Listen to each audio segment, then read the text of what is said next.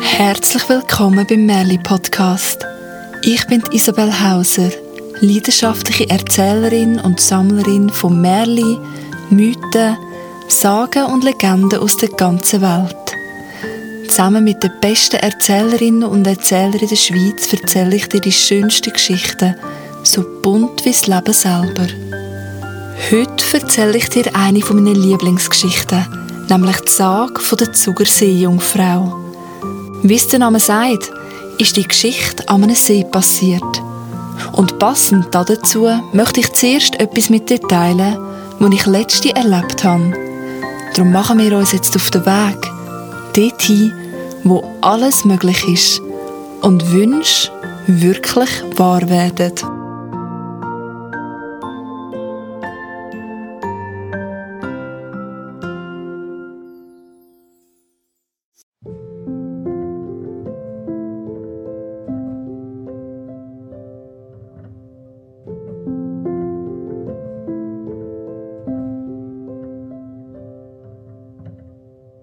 Vor nicht allzu langer Zeit bin ich vom Zugersee am südlichsten Zipfel vom Vierwaldstättersee gereist, um eine Freundin zu treffen.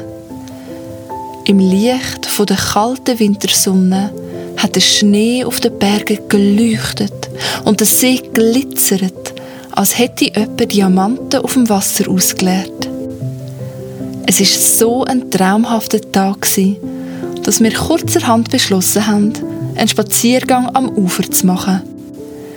Schon nach wenigen Schritten sind wir in ein Gespräch vertieft und haben doch immer mal wieder eine Pause gemacht, zum die Ruhe und die Landschaft um uns herum zu geniessen. Sumpfgras, wo sich sanft im Wind gewiegt hat. Das Flüstern auf der Welle am Ufer. Zwei Schwäne, wo lautlos neben uns übers Wasser glitten sind, ihre Flügel so wunderweiß wie frisch gefallener Schnee. Nach einer Weile hat der Weg eine Kurve gemacht, landeinwärts, und wir haben den See hinter uns gelassen.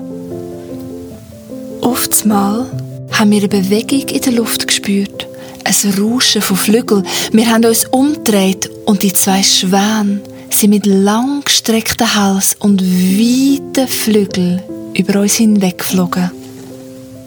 So nah, dass wir ihre Federn hätten können berühren wenn wir nicht vor Überraschung und Staunen wie verzaubert gewesen wären. Da hat etwas im Schnabel vom einen Schwan das Licht eingefangen und ist wie eine Sternschnuppe ins höhere Gras gefallen. Was dann passiert ist, erfahrst bald. Zuerst erzähle ich dir eine Geschichte, die ich selber als kleines Kind gehört habe. Sie ist vor vielen Jahren ebenfalls an einem See passiert.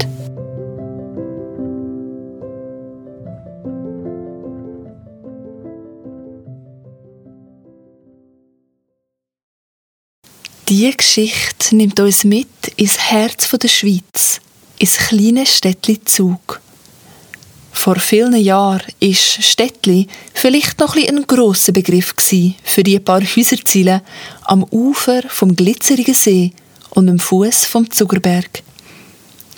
Die vorderste Häuserreihe ist so nah ans Wasser gebaut dass sie nur einen kleinen Schritt machen müssen, um in den See hineinpurzeln. Und in dieser Zeit hat nicht nur ein Volk im Städtlizug gelebt, sondern zwei. Das Volk an Land und das Volk im See. Die Regel war, dass man voneinander gewusst hat, aber einander nicht beachtet. Ein Kind, wo am Ufer vom See gespielt hat, hat so vielleicht einmal ein Baby gefunden, wo einen Fischschwanz hat statt Bein und Algen statt Wolle als Haar.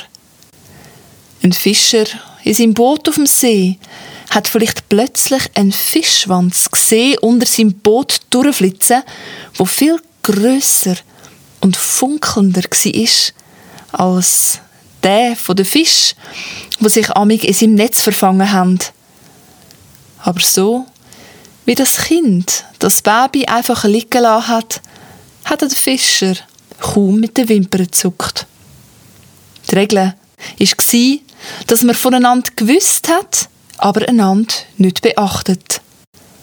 Und wie wir alle wissen, gibt es für jede Regel eine Ausnahme. Diese Ausnahme war ein junger Fischersohn vom Städtli Zug und die jüngste Tochter vom Seekönig. Die beiden haben einander gern gehabt. Ja, ihre Liebe ist heller als die Sonne am Himmel und tiefer als der See. Wo das aber der Seekönig erfahren hat, da ist er verrückt worden. Der See hat brodelt und kocht, wo er seine Tochter zu sich befohlen hat. Du hast uns verraten, hat er donnert. Und zur Strafe darfst du den Fischersohn nie mehr sehen. Die jüngste Prinzessin hat zwar schon ihren eigenen Kopf gehabt, aber sie hat auch gewusst, wenn es gescheiter war, ihrem Vater zu folgen. So ist sie ohne ein Wort in ihre Kammer geschwommen. Dort hat sie brüllt und brüllt und brüllt, dass das Wasser vom See zwei Wochen lang salzig war. Ihr Vater, der Seekönig, hat dem zugeschaut und zugeschaut. Und irgendeinisch hat er gemerkt, dass ihm seine Tochter doch wichtiger ist als seine Regeln. So hat er sich nochmal zu sich gerufen. Und das Mal ist der See spiegelglatt geblieben. Tochter, hat er gesagt, ich has mir nochmal überlegt. Du darfst deinen Fischersohn wiedersehen. Die Augen der Prinzessin haben aufgeleuchtet. Aber es gibt Bedingungen.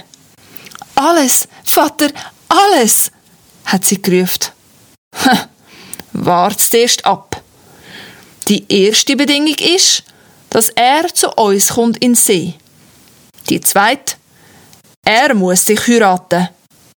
Und die dritte, er darf nie mehr zurück ans Ufer. Die Prinzessin ist ihrem Vater vor Freude um den Hals gefallen und dann so schnell wie der Blitz ans Ufer geschwommen, um ihrem Liebsten die frohe Botschaft zu überbringen. Ihre Liebste, der Fischerssohn, hat schon auf sie gewartet. Ja, jeden Tag ist er vor dem Sonnenaufgang als Seeufer gegangen und hat nach ihrer Ausschau gehalten, hat nach ihr gesucht, hat nach ihr gerufen. So lang, bis die Sonne wieder untergegangen ist. Tag für Tag für Tag hat er das gemacht. Seine Eltern sind schon fast verzweifelt an ihm. Und als er an dem Tag plötzlich etwas gesehen hat aus dem Wasser schiessen, ein Fischschwanz, der glitzernd wieder abtaucht ist, da hat er zuerst gemeint, es sei eine Täuschung vom Licht. Aber nein, es ist sie wirklich gsi. Seine Liebste ist zurückgekommen. An dem Tag ist die Sonne zweimal aufgegangen. Wir können für immer zusammen sein, hat die Prinzessin gerufen. Aber es gibt Bedingungen. Du musst mit mir in den See kommen, wir müssen heiraten und du darfst nie mehr zurück ans Ufer. Der Fischerssohn hat nur eine Frage gehabt. Ja, wie soll ich denn unter Wasser schnaufen? Da hat ihm die Prinzessin ein kleines Glasfläschchen angestreckt. Das ist ein Zaubertrank. Wenn du den trinkst, dann kannst du unter Wasser schnaufen, als wärst du einer von uns.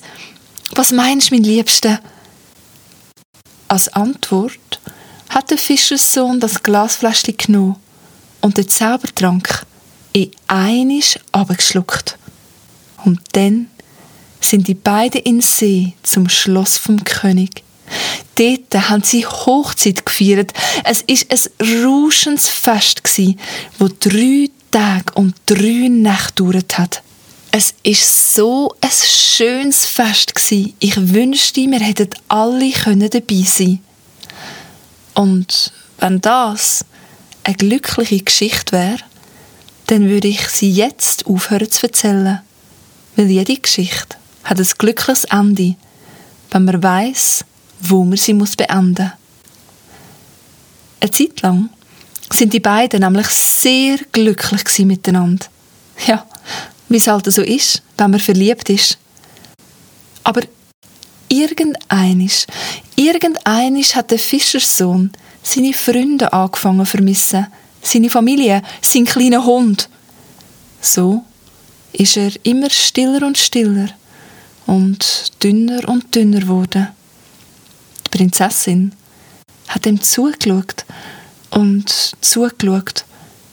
Und dann hat sie beschlossen, dass sie etwas unternehmen muss. So hat sie einen Plan ausgeheckt. Es ist eine eiskalte Nacht im März. Das Städtli Zug hat tief und fest geschlafen. Da hat es unten in der Erde angefangen zu rumpeln, angefangen zu poltern.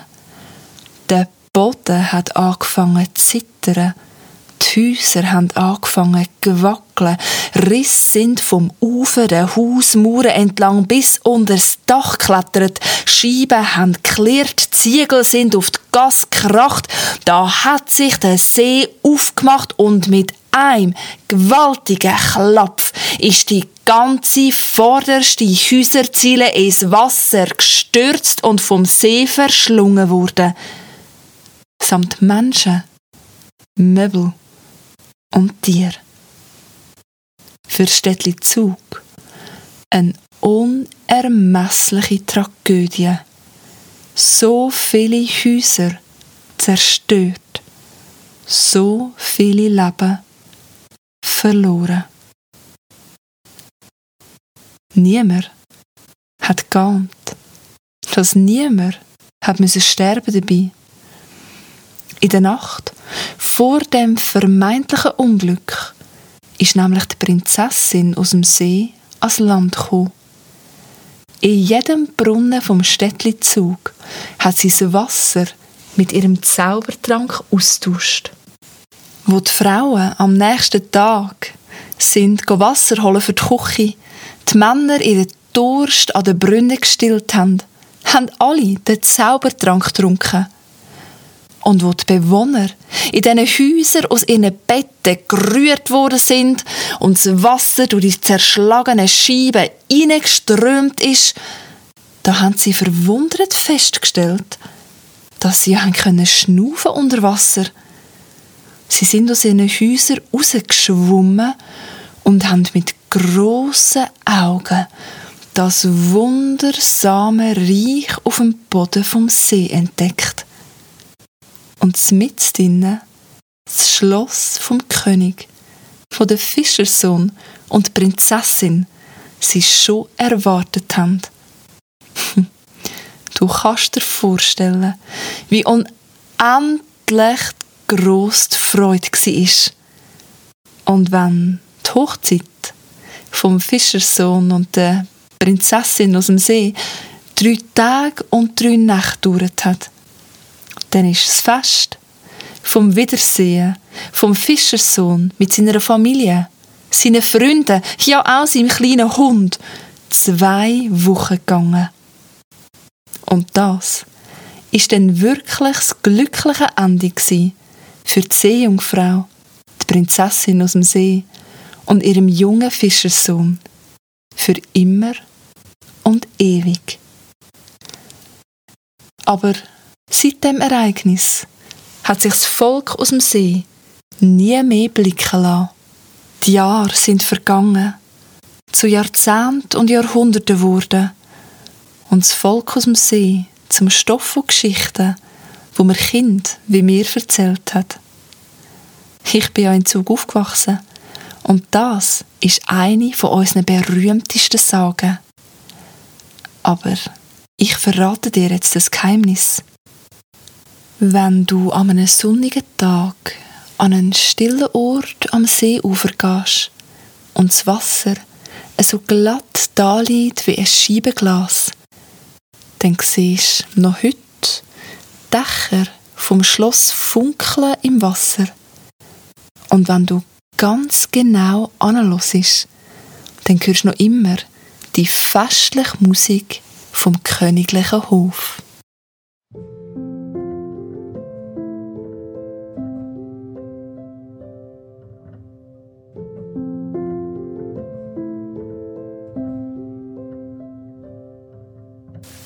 Zurück am Vierwaldstätter See haben meine Freundin und ich einander angeschaut und dann zu dem Ort, wo das glänzige Öppis aus dem Schnabel vom Schwan auf die Erde gefallen ist. In stillem Einverständnis haben wir unseren Weg durchs Sumpfgras gesucht.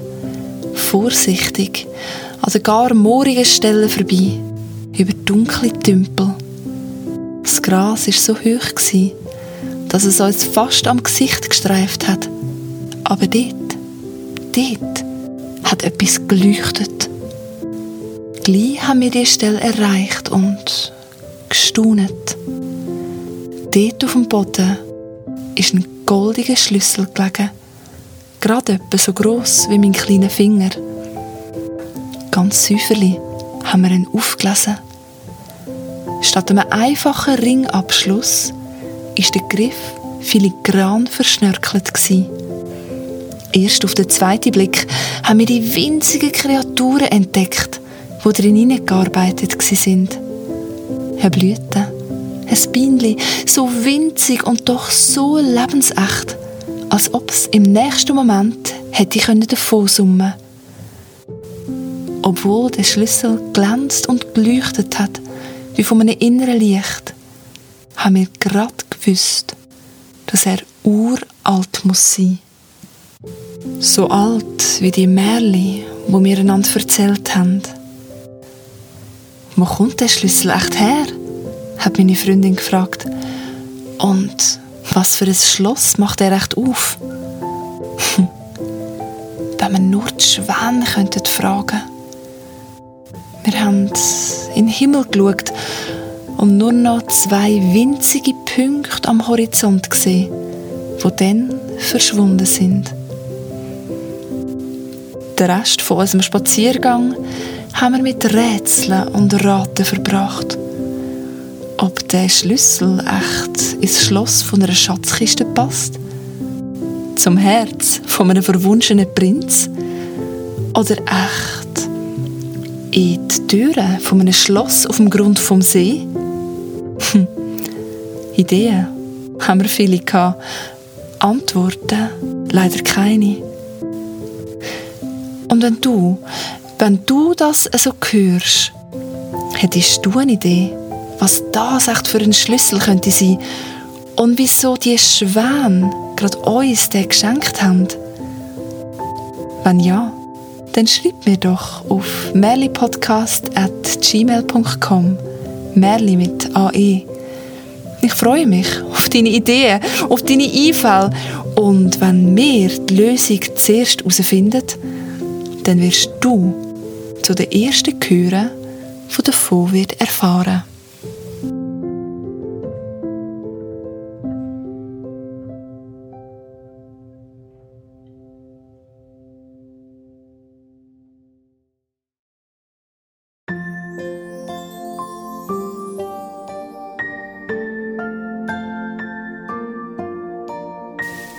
Danke vielmals fürs Zuhören. Das war es für heute. Wenn du mehr Geschichten hören willst, dann findest du ganzen Haufen auf merlipodcast.ch. Auf meiner persönlichen Webseite isabelhauser.com findest du heraus, was ich sonst noch anbiete als Erzählerin. Und natürlich auch, wann und wo du mich das nächste Mal live hören kannst. Auf Facebook und Instagram findest du den Podcast unter Merli Podcast. Auf Apple Podcasts kannst du eine Bewertung hinterlassen und einen Kommentar schreiben. So finden auch andere den Podcast und können in Geschichtengenuss kommen.